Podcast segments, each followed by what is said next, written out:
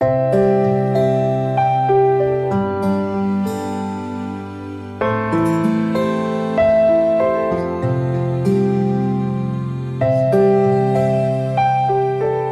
兄姐妹平安，每天五分钟，牧师陪你读圣经。今日我们所要读的经文，同样是马太福音第六章九到十三节。所以你们祷告要这样说：我们在天上的父，愿人都尊你的名为圣，愿你的国降临，愿你的旨意行在地上，如同行在天上。我们日用的饮食，今日赐给我们，免我们的债，如同我们免了人的债。不叫我们遇见试探，救我们脱离凶恶，因为国度、权柄、荣耀，全是你的，直到永远。阿门。今天我们要继续来读主教导人的祷告文中的第三句话：我们在天上的父，愿人都尊你的名为圣，愿你的国降临。愿你的国降临，是主教导我们祷告中三个愿当中的第二个愿。这个愿是愿神的国降临。什么是神的国？路加福音十七章二十到二十一节，耶稣回答法利赛人的问题时，做了一个很清楚的诠释。第十七章二十到二十一节，这里讲说，法利赛人问神的国几时来到？耶稣回答说，神的国来到不是眼所能见的，人也不得说看哪在这里，看哪在那里。因为神的国就在你们心里，神的国在人的心里。这句话很有意思。法利赛人为什么要问耶稣神的国几时来呢？因为他们想要试探耶稣，他们不是真正的想要知道神的国到底什么时候要来，或者是在哪里。事实上，他们想要抓住耶稣的小辫子。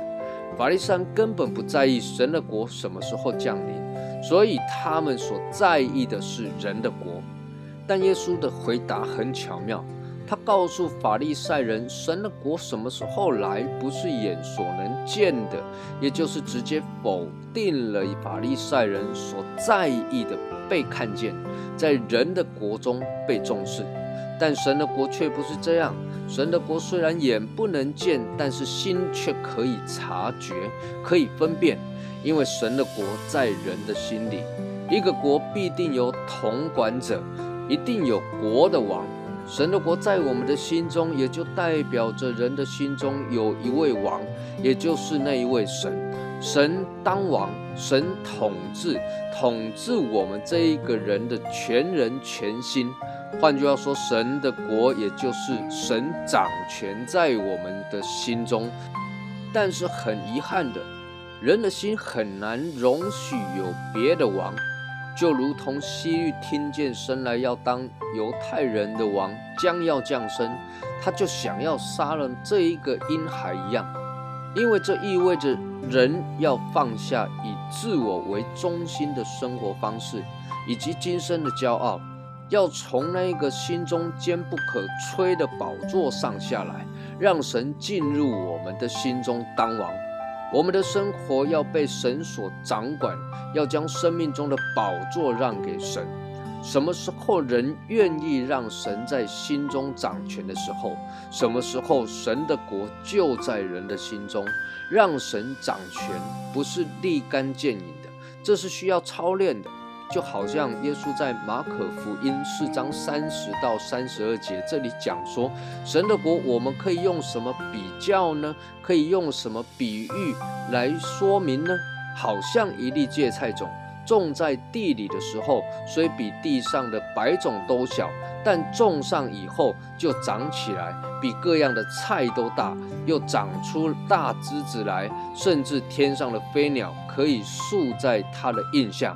从小小的种子开始种下，种子一点一滴的长大，也就好像我们的心中一点一滴的操练神在我们心中掌权，一天又一天的去胜过生命中的悖逆、生命中的骄傲、生命中的自我中心，让神在我们的生命中，在我们的心中掌权的分量越来越多、越来越深、越来越广。愿神的国降临，降临在我们的生命当中。愿神赐福于你。